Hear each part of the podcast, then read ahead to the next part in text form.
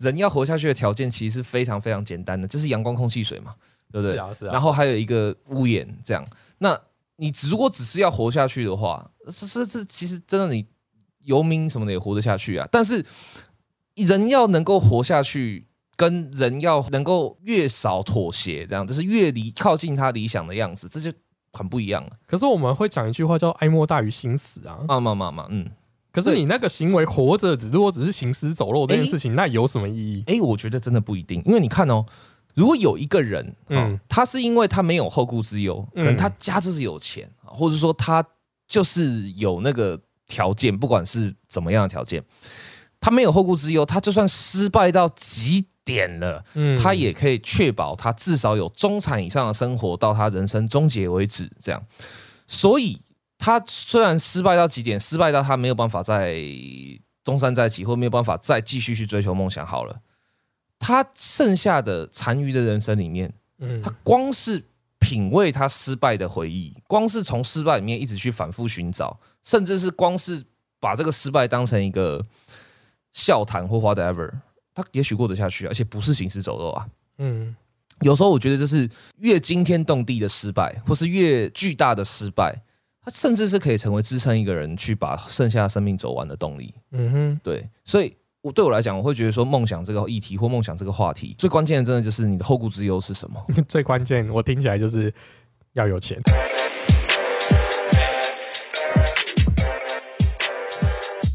事实胜于雄辩，这里不只给你事实，也给你真实。欢迎来到事实胜于雄辩，我是比尔熊。我是老熊精，老熊，因为我前几天被你拉上去一个房间，对不起啦，对对对，我们我们会定期开一个 clubhouse，可是就是呃，我的一个伙伴会很喜欢到处聘人这样，然后也不管你喜不喜欢，反正只把你抓上来就对了，对，没有，我觉得也没什么问题啊，就是上去大家一起聊聊天嘛。嗯对，那 Clubhouse 是一个 iOS 的一个 app，嗯。那它就主要就是一个线上多人聊天系统。对对对。对，然后你就可以进去那个房间里面跟大家，它会有一个话题嘛，大家就会围绕这个话题去讲。对对对，其实就跟大家听 podcast 很像。嗯好，那你们不要去听那个，因为你们来听 podcast 就好了。我需要你们的收听数。嗯，好，那呃那一天那个题目主要在讲梦想这件事情。对对对，那我今天想要把这个事情稍微定义一下，嗯就是我们来聊，因为我个人已经快要逼近四十岁了。嗯，那四十岁，如果以我正常的寿命来讲，差不多一半的啦。差不多差不多，好，那我们来讲这件事情，就是呃，人到四十岁的时候，我们还可以谈梦想吗？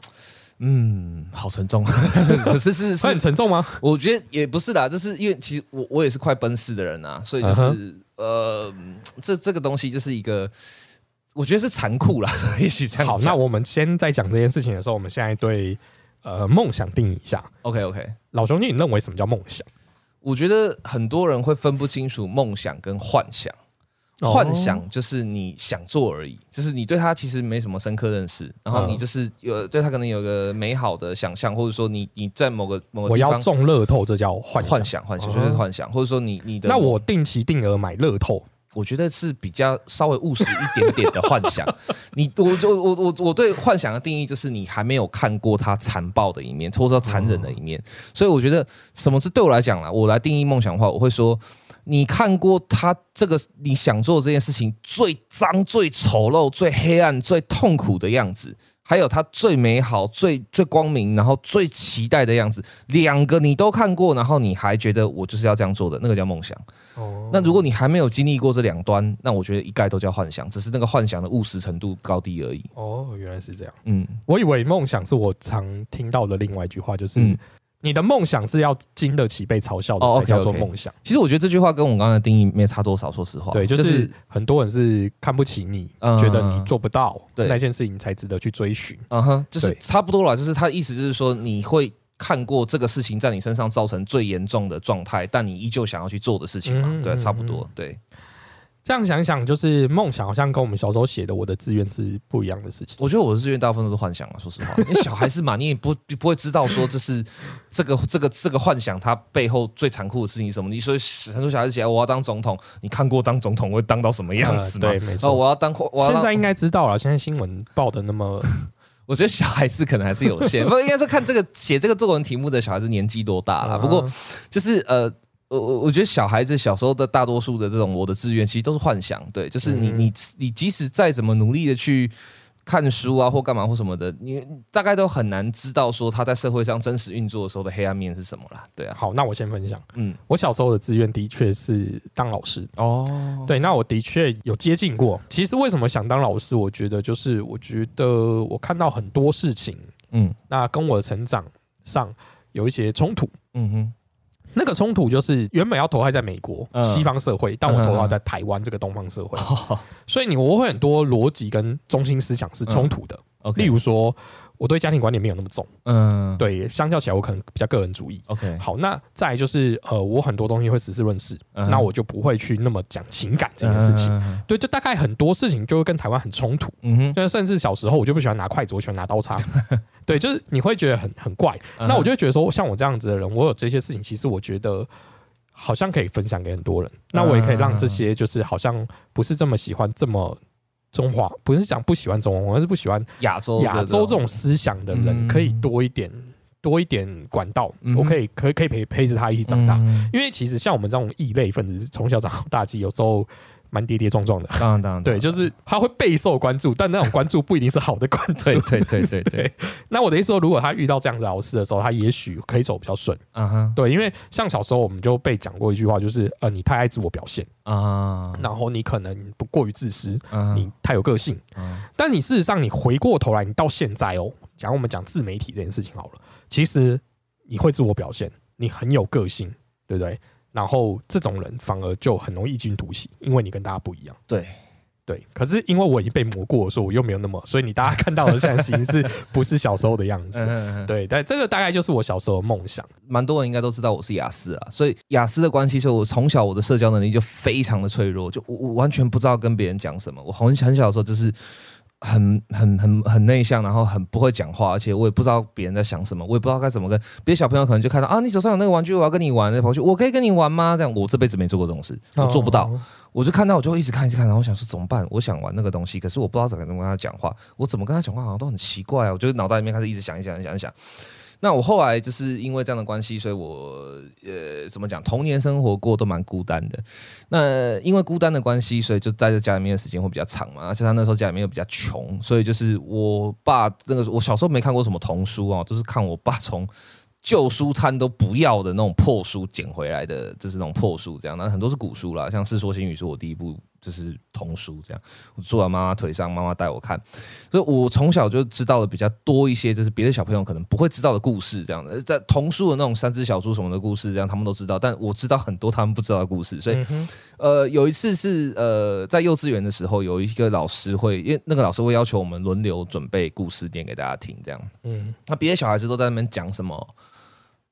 这三只小猪啊，什么这种童话故事的时候，我记得我上去那时候我讲的是《南柯一梦》，呃，不是《南柯一梦 》，我那时候上去讲的是那个欧协普，就讲一个围棋国手啊，去跟一个就是很厉害的，跟很多人下棋都下赢，然后说有一天在路边遇到一个老妪，然后一个老太婆，然后跟他下棋的时候输到吐血这样子，然后留下那个欧协普这样。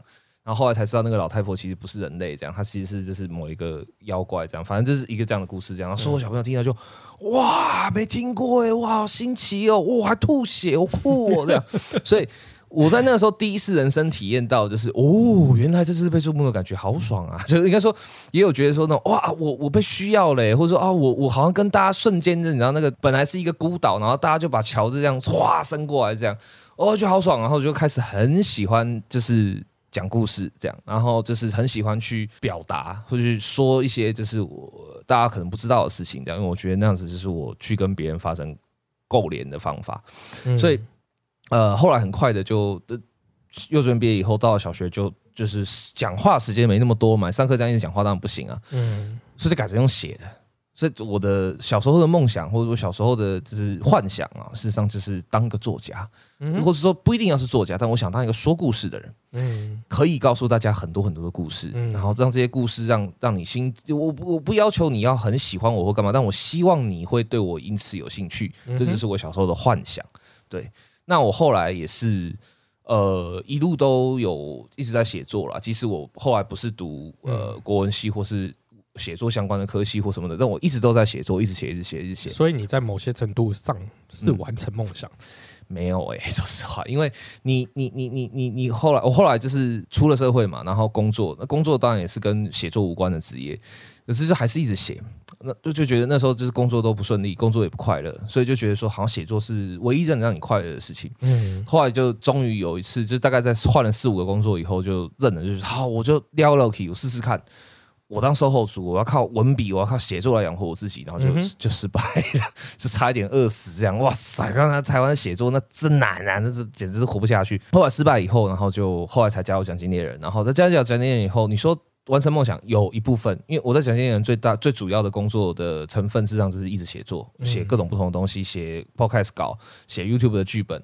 写呃文案，写就是电子报，写什么什么什么，我就写很多很多的东西，就是一直写这样。那的确，这个是我喜欢的事情。那的确，这也算是完成了一部分的梦想。呃，就像你刚刚讲的，你当初想当老师的那个梦想，嗯，是希望可以让一些异类、一些呃比较不那么融入亚洲社会的人，可以有个归属，或他可以发展的更顺，嗯，对不对？那结果你在当老师的过程里面，慢慢的就发现这东西有点质变了。对我其实也一样。你说我现在是不是用写作来养活我自己？呃，一部分是对我蛮大工作里面蛮大一个比重，就是要不断的写作或不断的构思。可是这个写作是我当初所期待的那个写作吗？嗯，是是我期待那个去把故事告诉别人的写作吗？是期待这个做这个事情以后会跟人产生桥梁的写作吗？嗯，也不是，就有一点变质了。嗯，就这个写作变成是 讲的残酷一点，就是他不是要你跟我产生交流。我希望你掏钱，或者我希望你去完成某个 call to action。我希望你去对，所以这个这个过程中产生的这种偏移啊，或者说产生的这种变质，其实是我觉得我们这个年纪的人最大的矛盾。所以为什么我们都要很直觉的把梦想跟金钱挂钩呢？呃，难道没有那种纯粹的梦想吗？我觉得很难呢，因为你你生活在这个人间，现在这个人间啦，就是要钱呐。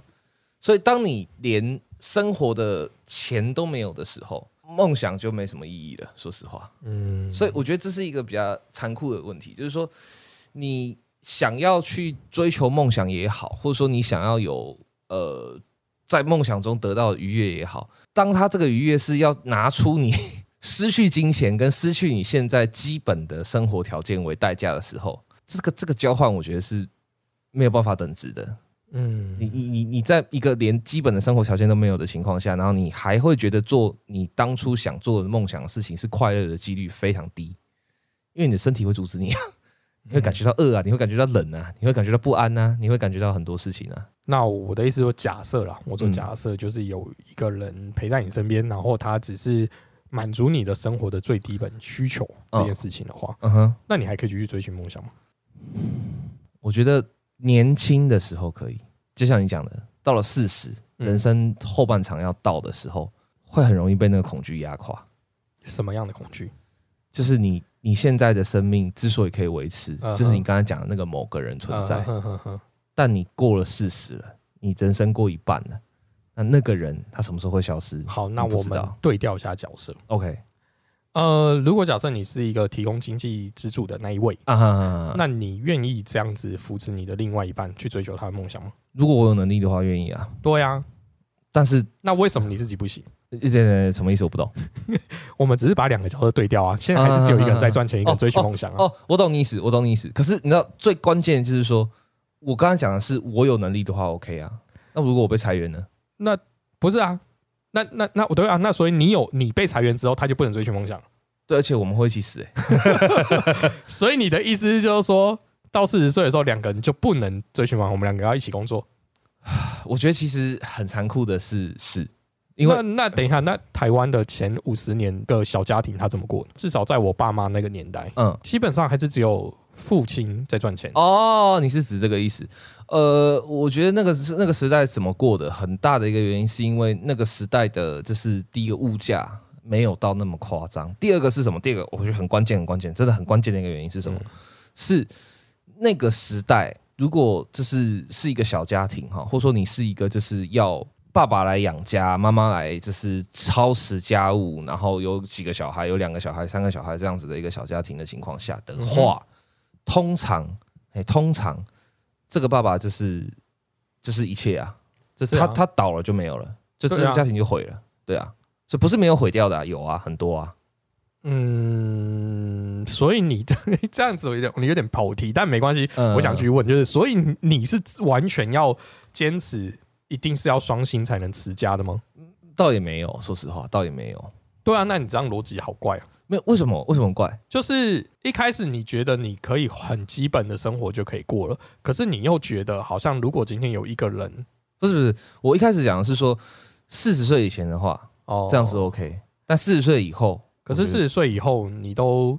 好，就就就像我们一开始的论点会讲说，我们四十活到四十岁，已经看过很多事情了，你也看过花花世界了，嗯，你当然也看过很丑恶世界，嗯，那一样啊，你在四十岁之后，基本上你也不需要这么多的声光刺激啦。当然，当然，当然，当然不需要。那你的你的生活所需应该是降低的啊。我觉得再怎么降低都不可能变成零啊。哦，我没不一定要变零嘛。那我的意思说。他，你可以选择，例如说像我们回乡下去住啊，哦，等等之类的嘛。你有很多种方式可以让你活下去。是，那我的意思是说，他，你，你所谓的你的收入要求不一定要垫的这么高啊。那他并不会对另外一半造成很，我是觉得不会有这么严重的负担。我可能真的，哎，这这这跟我们上期讲的一样，这边就要开始泄露本人的，这是应该说真实 真实人设就要出来了。我可能因为就是家庭关系或者生人生经历的关系吧，我觉得人生最可怕的事情就是你永远不知道意外什么时候来。那你既然不知道意外什么时候来，那你担心这么多有什么用？担心这么多的意义就是指说，你为了要防止在意外来的时候，你还至少活得像个人，不是像条。那我乌鸦嘴一点，嗯，如果假设你下礼拜就已经四期，OK OK OK，那。你也准备来不及啊？没有没有，如果是四期的话，那反而好。我说真的，因为他死定了嘛，死定都没差啦。我觉得最恐怖的事情是什么？你知道吗？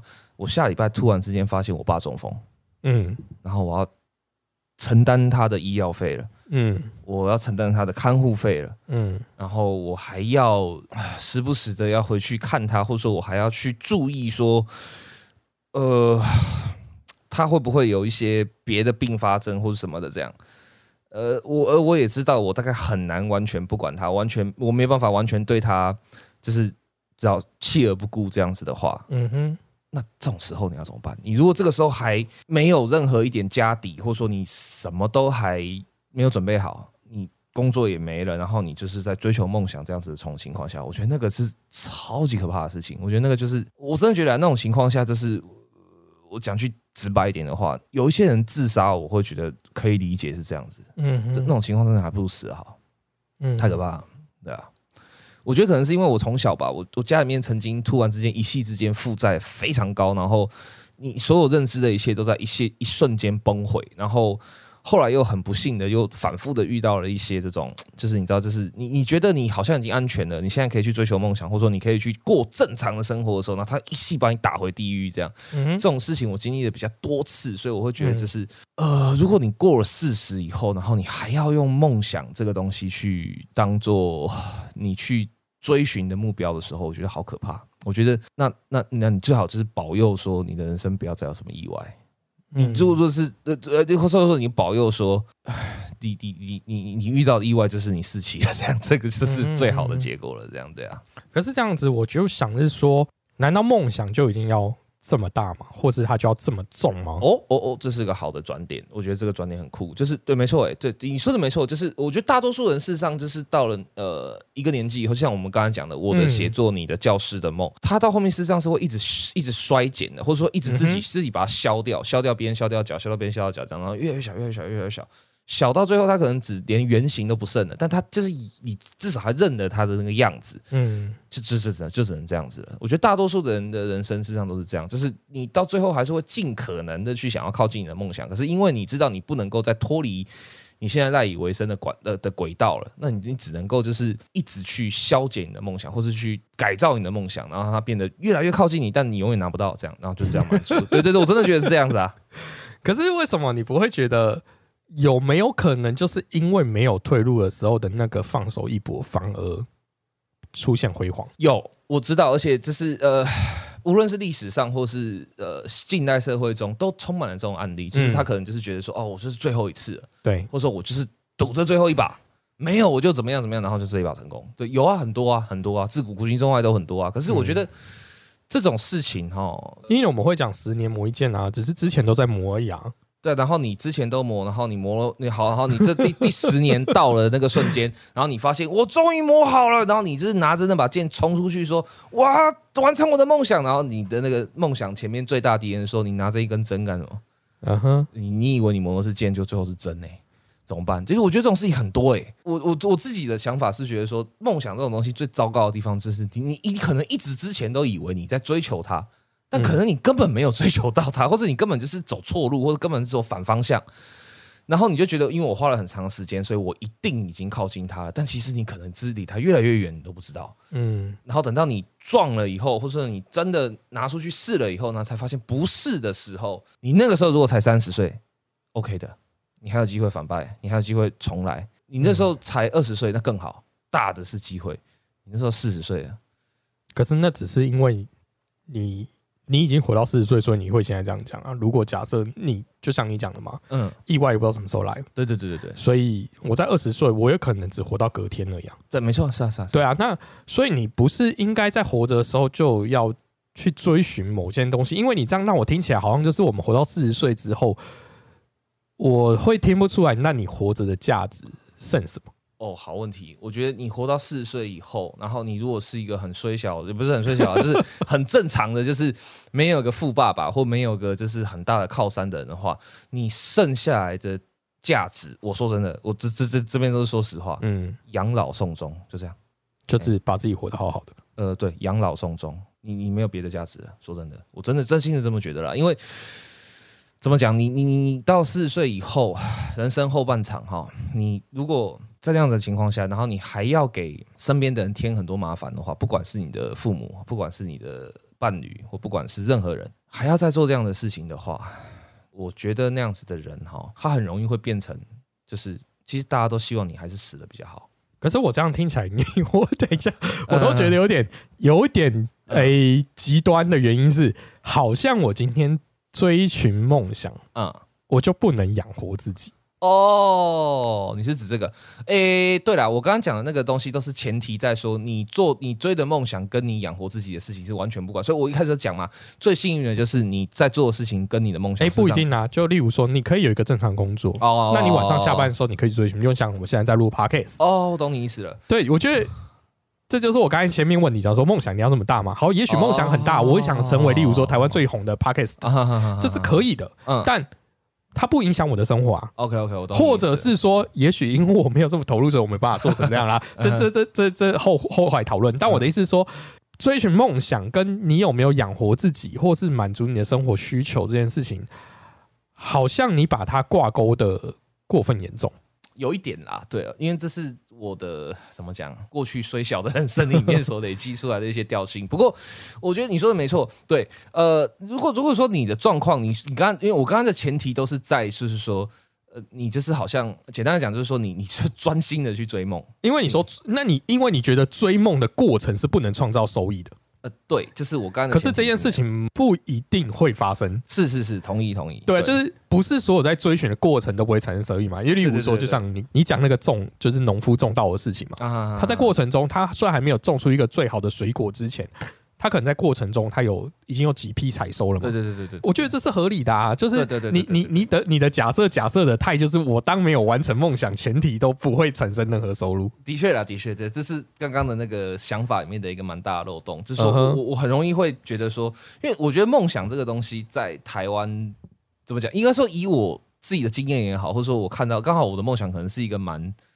不容易活下来的东西，就是写作这样，所以我我会容易在讲到梦想的时候，我会带带入到自己的想法去。那那个想法事实上就是我其实讲刚才讲那一切，其实你你全部都把就是我刚才录的那些话语里面，你把我的梦想全部转换成写作，你知道我在说什么？我知道啊，可是呃，像其实我觉得刚好我就可以回应你，就是像我们最近有一个。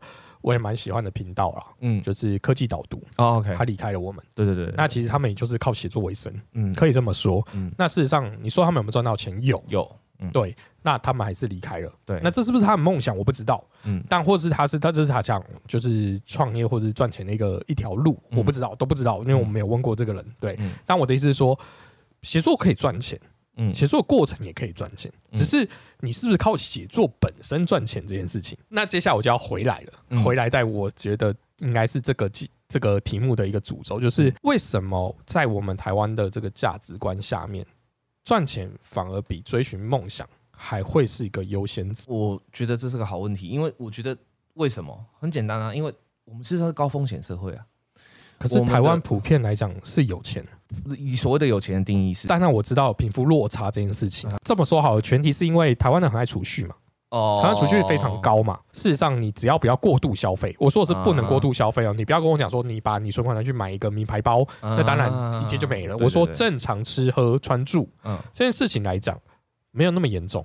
哦，对我我我的我至少我的观察到，因为我本来也不是一个高收入的族群，嗯，但我甚至有曾经赚过一万多块，我也是可以活得好好的。我的意思是日子看你怎么过而已。是啊是啊，我有存存一些钱，那这些钱的确是能让我就是好像没有工作也不会这么急迫。OK，对对，生活没有余虑。当然我知道这不能套用在每个人的身上。对对对，这么说好了，台湾有很多可以兼职打工的机会嘛。嗯，就是他不会不至于这个整个社会架构不至于让你想做你会饿死的前提下，这让我就是再回到就是我之前在澳洲看到的事情。嗯，呃，我们出去 walking holiday 的时候，基本上我们做的都是最初的劳力活。嗯，对，那其实那些事情对我来讲很不擅长，因为我就不是一个可以做劳力活的人。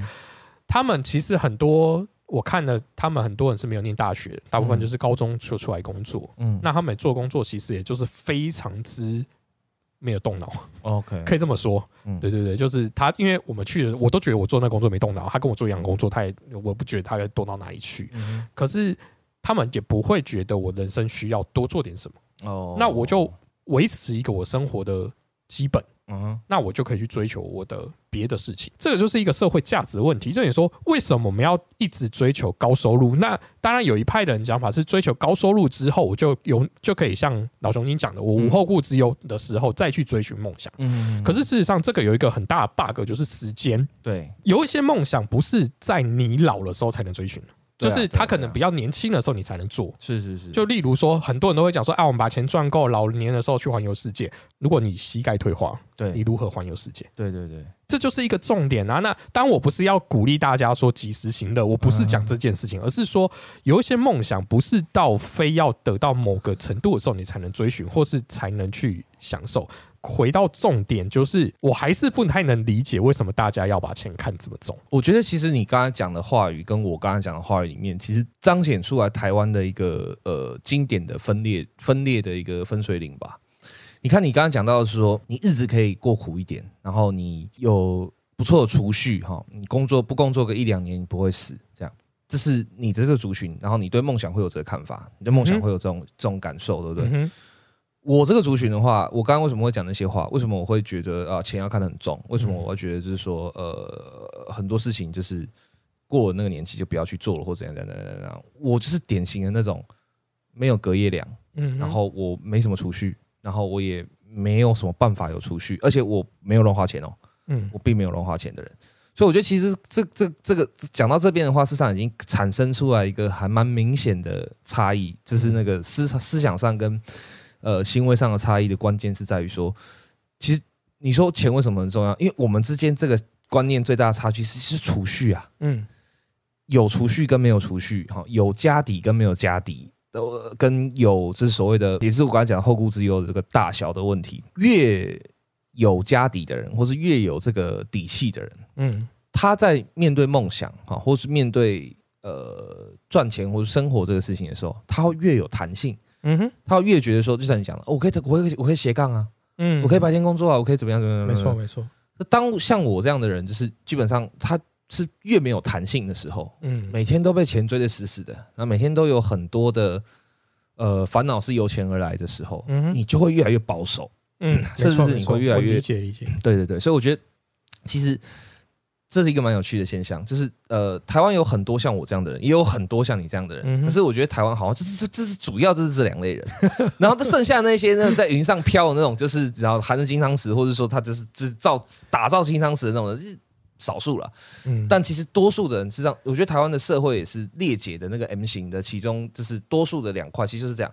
一种是我勉强有个一两年的隔夜粮，嗯，一种是我连明天的隔夜粮我都不知道在哪里，嗯嗯，对，这两种人事实上，我觉得真的是社会的最多数。的确，嗯。对我其实我没有要鼓吹大家就是一定要追寻梦想啊，或是很很不切实际的不顾生活，是这个意思。嗯，对，只是觉得就是，哎，那我们人这样子听起来讲说，我们人就活着能赚钱，那那我们到底为了为了什么而活在这个世界上？这是我自己思考的问题。我觉得好玩的地方是我们刚好今天这是两个经典经典代表，所以你刚刚一直强调说，我靠，你这样活着不是行尸走肉吗？哀莫大于心死等等等。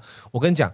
像我们这种没有隔夜粮，或者说像我们这种很没有安全感的人，我光是能够想到我活着就是为了我明天还有口饭吃，我就一切了，我就觉得这就够了。可是你这就很容易陷到讲说，算了，我没饭吃，那我就不要活过今天就好了。呃，对啊，所以我们这种人其实蛮危险的。我们的我我我们的反社会就是来自这里啊，就是有一天我真的受不了，我觉得说。我不想要再为这个操心了，那我就是是啊，铤而走险嘛。可是像我们啊，我我其实我没有那么伟大，我不敢讲我们。对对，我的意思是说，呃，像我们可能就是有一点事情想要做，嗯，或者是我们想要看到某些东西改变，嗯，那我们就会去努力做那件事情。那这就是我们想办法，例如说，就像你讲，我愿意再去上班嗯，为了赚钱而让我可以撑到，就讲我说我们可以撑到副监。画完的完结篇，好吧，这就是我的梦想嘛。大概这也可以这样，也可以这样认定嘛。就是我必须让我自己活着，所以我要看到那个。嗯，对，这也是一种嘛。那啊，我只是觉得，我今天这个题目比我想象中的沉重很多了。没有了，没有，没有，不是，不是，不是，也不是，因为其实刚好是我们的射精条件嘛，或者说我们的应该说不是射精条件。其实我现在没有那么穷，只是我的意思是说，我们的成长经历啦，我们的那个就是过去所累积社这个社会所累积的。那个安全感跟不安全感的总和，刚好是两个经典的极，就是刚好两个经典经典的象象限而已，这样经典的状态。嗯嗯嗯，对啊。好了，我觉得这个题目我不敢继续聊下去。为什么？我觉得还不错啊。不过真的吗？我觉得我觉得可以可以再加个小结论啊。我觉得这是这加个小结论，就是这个题目一开始是说，就是人到了四十岁还要不要去追求梦想？哈，这样的。然后一开始我讲了很多我的观点，然后后来比尔熊也讲了很多他的观点。那我们后来也。找到了一个关键性上在于说，就是你后面的根底有多少，你后面的家底有多少，或者说你后面的那个可以无后顾之忧的本钱有多少？这样。那我觉得其实回到这个题目本质上来讲的话，哈，你说一个人过四十岁还要不要去追求梦想？好，我觉得前提就是要认清你是怎么样的人。所以我觉得其实最到最后，我可以再补充一个，就是一开始我讲说，就是梦想是你看过最好的，也看过最坏的，嗯，对不对？最后我可以就在今天这样讨论完以后，我觉得以后我在讲这个定义的时候，我一定会再补充一点。嗯，就是你除了看到最好的跟最坏的之后，然后你还能够认清自己的不安全感在哪里。嗯，你认清了你自己的不安全感是在那边的时候，就是说一个一个你你知道那个的没有一个定定数了，但是是你觉得自己觉得是高还是低？嗯，你觉得你的不安全感是低的时候，那你还是可以去斜杠，还是可以去追寻。OK 的，Fine，真的我也支持你。但如果你发现，事实上你到了四十岁以后，好，你累积的这前半生的过程里面，你的不安全感还是很高的话，嗯，我觉得你就不要了，我觉得就不要了。对，我是比尔熊，嗯，哎，其实我不是不是富二代啊，当当当，对我也不是什么有钱小开家的小孩。其实我们家呃不能讲家道中落啊，但是我们有一阵子也是过得蛮苦的，嗯，对，就住在铁皮屋里面，嗯。这么说好，就等于我从小也其实就蛮认清钱的本质。嗯哼，好，所以我大学念的财经系，我就是想搞清楚什么叫钱。嗯哼，OK，那当我比较认识钱的时候，我大概知道说我应该怎么去规划的钱。OK，好，就算我赚很少钱，我也知道我应该怎么去去去做预备。嗯，就像你说的隔夜粮这件事情，好，我从来没有让自己月光过。OK，这件事情从来不会让它发生，就算我赚再少钱。嗯，我念，我记得我念硕班的时候，我一个月只有六千块收入啊，做助教吗？哎。算是，嗯，那六千块基本上缴完房租就差不多了。对，然后硕硕班念两年，还外加学费，可是我还是活下来了。嗯哼，对，那这就是因为你，你可能讲，就像我讲，我前面有基底这件事情啊。那为什么会有情境？就是因为我本来就不会就是过度的花费，但我没有要强调说这件事情已经非常需要去做。我觉得你每个人有每个人自己的很的思考方式，或者是他生活方式都可以，这些都 OK。我比较想的讲的是说，追寻梦想这件事情啊，在这一段路上，我算是蛮幸运的啦。我必须要自己这么说。就像姑妈，哎，老熊今也会知道，就是其实我对整个台湾社会还是有想要做点什么。嗯，对我还是希望整个台湾社会是好的。对，好，所以会做这个节目也是因为如此。那主要其实是，也许我想从政。啊，为什么想从政？不是说你要当一个什么很伟大的政治人物什么之类，不是，就是你觉得就跟陈毅一样，我们想从一些地方去改变它。嗯哼，对，那只是也许我另一半对这件事情比较排斥，所以他那天跟我的其他朋友讲的很好笑，是说哦，除了从政以外，他想做什么随便他。对，我这我这说好，这这是玩笑话啦。对，但我的意思说，至少有人会支持你去追寻你想要追寻的事情。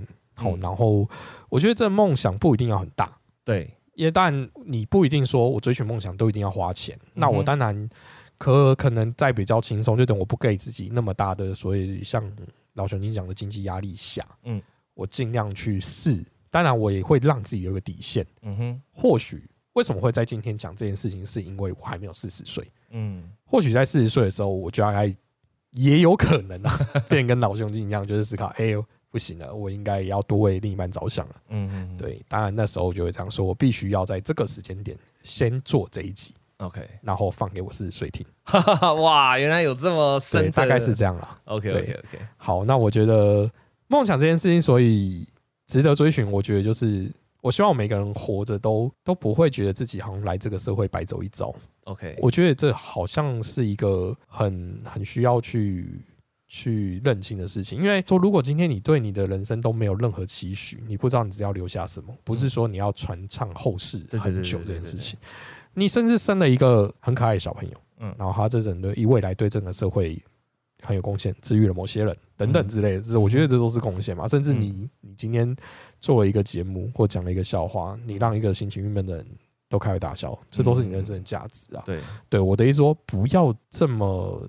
着重于好像太物质，嗯哼，今天没有赚到钱没有关系，嗯，但只要你过得去，你一样可以去发挥你的价值，嗯，我觉得那就是你可以追寻的梦想，嗯，我觉得比尔熊最后这个结论跟我刚刚的结论刚好，我觉得这是真的刚好，就是我们两个的结论合起来，有没有？我再带大家回想一下，我这边讲的是说，你如果不安全感太高的时候，你可以先放弃你的梦想。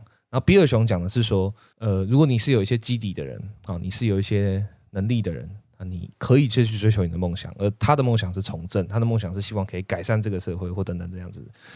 我觉得刚好我们两个的话语讲完以后啊，我就深深的能够理解到说，哎，为什么我这么喜欢跟他在一起？为什么这么喜欢跟比尔熊一起录音？录音这样，我们录音都是没有讲利益的，都都没有这些问题。这样为什么？我觉得很好玩的是，我们今天这集就像比尔熊要录给他四十岁的自己听一样。我觉得这集我也希望我自己四十岁的时候，我可以再去听一下。为什么？我觉得今天这集是最后我们两个的这个结论合出合体以后，就是一个答案了。嗯，当你还有一些安全感的时候，你大可以让像我这样子非常没有安全感的人，可以感受到，哎，我现在是不是可以不用那么绝望了？嗯。然后我在跟着你的脚步走的时候，我可以提供一些你没有的东西，嗯，不管是知识或什么的，这样。然后我们两个一起合作起来的话，或者说应该应该这样讲说，这两类人哈，有一点安全感的人跟没有安全感，但是他可能有别的东西的，他们联合起来的话，那这个安全网就会扩大，嗯哼，这社会才真的会变好，嗯，对。所以我觉得今天这个结论我还蛮喜欢，我真的很喜欢。我觉得这怎么讲？我可以回头再去看我刚刚讲的东西里面，我就可以就是对前几分钟的我说，你现在讲这些东西基本上已经，呃，你不在那个状况了，嗯，你不再是那么不安全，不再是那么无力，那么脆弱，那么只能够被社会摆弄、被塞在最底层去灌塞的这种人生了，不再是了。而最大的原因是因为眼前有一个人，他觉得跟你合作 OK，因为他觉得。他想把他的梦想分享给你，嗯，对，所以我觉得今天这个结论我觉得很棒，就是社会上最多这两种人合作就好了，嗯嗯，对对对对对，所以我觉得最后就是，如果你跟我一样是一个很没有安全感的人，去找一个相对有安全感的人，跟他变成好朋友，然后最好你们的朋友、你们的友情是不要有什么利益关系的，你们需要事实上只是 share 一个梦想而已，那我觉得这也许就是梦想最大的价值所在，是。对。好，那我们下次见。OK，哎，我再宣传一下，如果喜欢我们的节目的话，可以加入我们的 IG，然后 IG 上面会有多连接，可以点到我们一个 Line 的社群，叫“四摄影雄辩”。嗯，那主要就是我们在谈论所有的节目的内容。那我们里面会有一些议题是在节目里面听不到的，所以你不要，如果你喜欢我们两个观点，然后想想要问我们问题，都可以加入 Line 社群。OK，好，那我们下次见，拜拜，拜拜。